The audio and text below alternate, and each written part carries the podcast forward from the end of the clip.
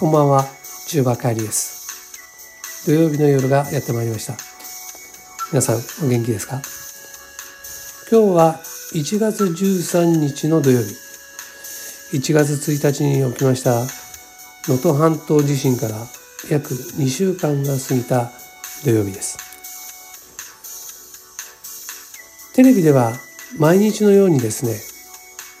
能登半島からの中継映像が流れてます。それをですね毎日のように見てましてふと思ったことがあるんですね。それはどういうことかと言いますと皆さんご存知の通り日本って地震王国じゃないですか。ね。もう日本の人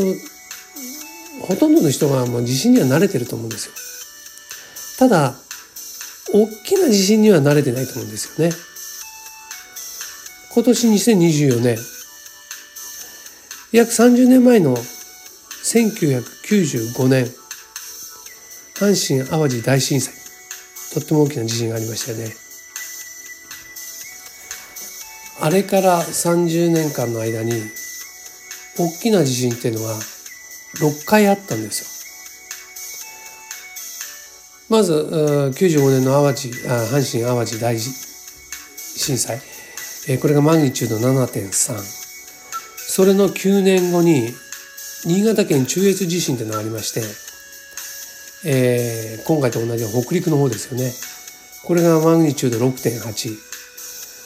それの7年後に3.11あの東日本大震災。これがマグニマグニチュード9.0ですよ。非常に大きかったですよ、これね。その5年後に、5年後の4月にあの熊本地震、熊本城のあの石垣が崩れちゃったんですね。あれがマグニチュード6.5。それのなんと2年後にですね、2018年に北海道胆振東部地震。これがマグニチュード6.7。これが北海道観測史上初の震度7。これも大きな地震でしたね。そして今年24年の1月1日に起きました能登半島地震。これがマグニチュード7.6。この約30年間の間にね、6回の大きな地震があるんですよ。まあ、単純計算すると5年に1回の割合で起きてるんですよね。なので、この先5年後にまたこのような大きな地震がある可能性っていうのは結構高い。下手したらそれより前に来ちゃうんですね。で、このね、過去6回の大きな地震を我々はね、ちゃんと学習してきてるのか。ね。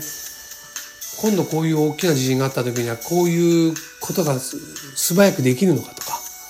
それに対してこういう準備ができてるのか。ね。そういうふうに思った時に毎回ねテレビ見て過去の大きな地震の時もそうだったんだけどあの現場から中継されるのってね同じことなんですよね。これってあの学習してなかったんじゃないかと思っちゃったわけですよ。そんでねちょっとネットで調べてみたんですよね。でこんなページを見つけたんですよ。あの令和2年、えー、今から4年前ですか12月にですね国土交通省でプレスリリースしてるんですね。で、えー、何を言ってるかというと防災減災国土強靭化のための5カ年加速化対策を閣議決定国民の生命財産国家社会の重要な機能を守るため国土強靭化の取り組みを加速化進化っていうふうに歌ってるんですよね。えーこれはどういうことかというとね、あの、道路のネットワークの強化。えー、まあ、鉄道とか港湾とか空港とかね、道路、そういうところのネットワーク強化するとか、ね、それからインフラメンテナンスの老築化の対策とかね、えー、それからインフラ DX の推進と、うん、こういうようなことを歌ってるんですけど、あの、まあ、あの、そ、災害に備えてっていうんですよね。こういうことをやっていきます。というふうに歌ってるんですよ。ね。で、確かにね、防災ね、えー、準備っていうのは大切だと。もちろん大切なんですよ。ね。あの1月2日に起きたね日航機と、えー、海保の飛行機のね衝突であの日航機にじ、えー、乗員乗客の379名のね人があの CA さんの的確な誘導にでねあの全員あの無事、え、脱出できたというのがねありましたけどこれはねあの日頃のその防災訓練というかね、えーと、練習の成果ですよね、えー、それがもう見事に成功した。だからこういうあの日頃のね個人個人がこうやってることっていうのは非常に大切、うん、で国がこうあの国全体として、えー、防災のね、えー、準備をするっていうのはこれも大大切なことなんですよ。確かに。もうすごい大切なんだけどあのねテレビを見て思ったのがそのね大切さのプライオリティっていうのをね、えー、その今言ってることよりもっと上がねあるんじゃないかなって。それは何かっていうとねあの起きてしまった時にいかに迅速に、えー、対応できるか。そういうところがちょっと過去のその経験を踏まえた学習がうんちょっと遅れてるかなってね、うん、と感じちゃったんですよね。うん、だからテレビ見ててね、あのー、今回特にそうだったんですけど孤立しちゃった集落っていうのがあったじゃないですか。それは孤立したっていうのはなんか道路がもう壊滅的なものになっちゃって、あのー、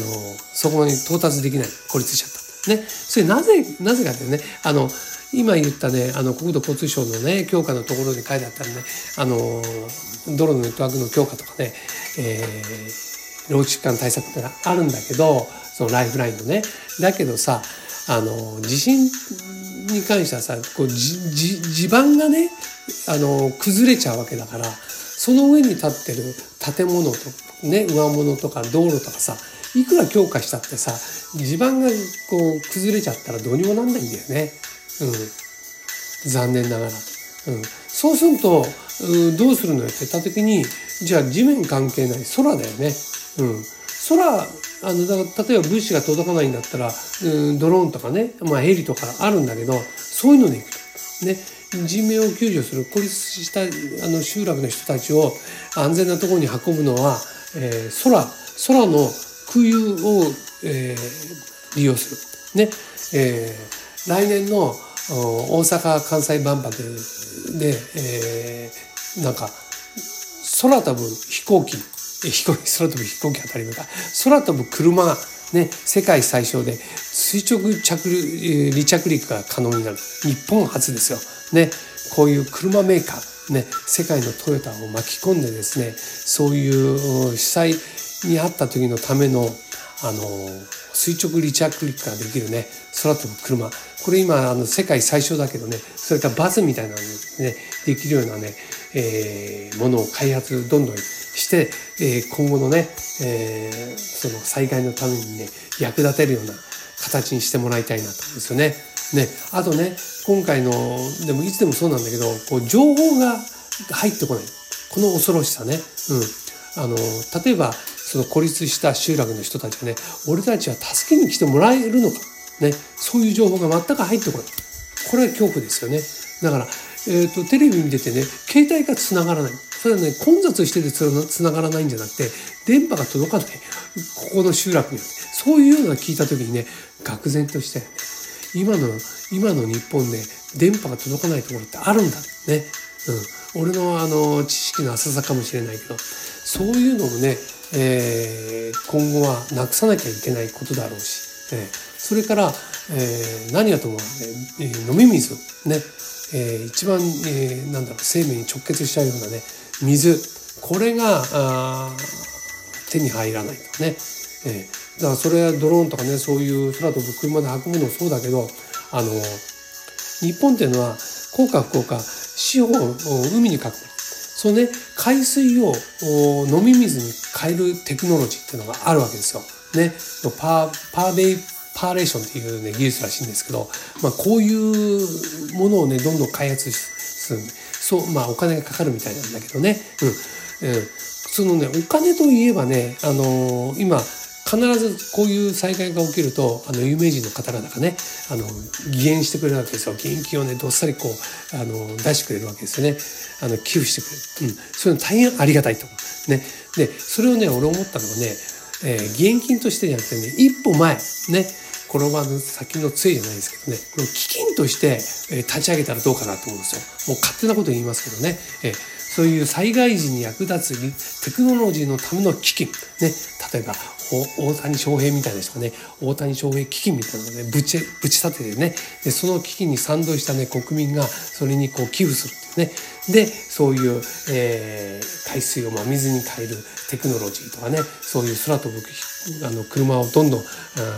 営利目標じゃなくてね開発する。そういうものに役立ててほしい。ね。そういうことに、えー、なっていったらいいんじゃないかなとね勝手に思ってる次第でございます。えー今日もですね帰りの独り言もう勝手に好き放題言ってしまって本当に申し訳ないのでバカ言ってんじゃないよと思う方もたくさんいるかと思いますけど、えー、もしあのね有名人の方で賛同される方がいたらこういう基金を作っていただけたらなとね思います。そんで、えー、これから先ね、えー、地震が多分ある大きな地震がねね皆さんねえー、今度はねもうサバイバーパワーをつけなきゃダメですよ自分で生き延びていく力を身につけていきましょうねえそんなことで、えー、バカみたいな話をして申し訳ないです。ええー、今夜の帰りの独り言、この番組や CM キャスティングのプライスレスの提供でお送りいたしました。ということで、えー、被災されている方、本当に心より、えー、頑張ってください。本当、寒い中大変でしょうけど、頑張ってくださいね。ということで、皆さん、また来週土曜日、元気にお会いできたら嬉しいなと思います。ということで、また来週、さよなら元気で。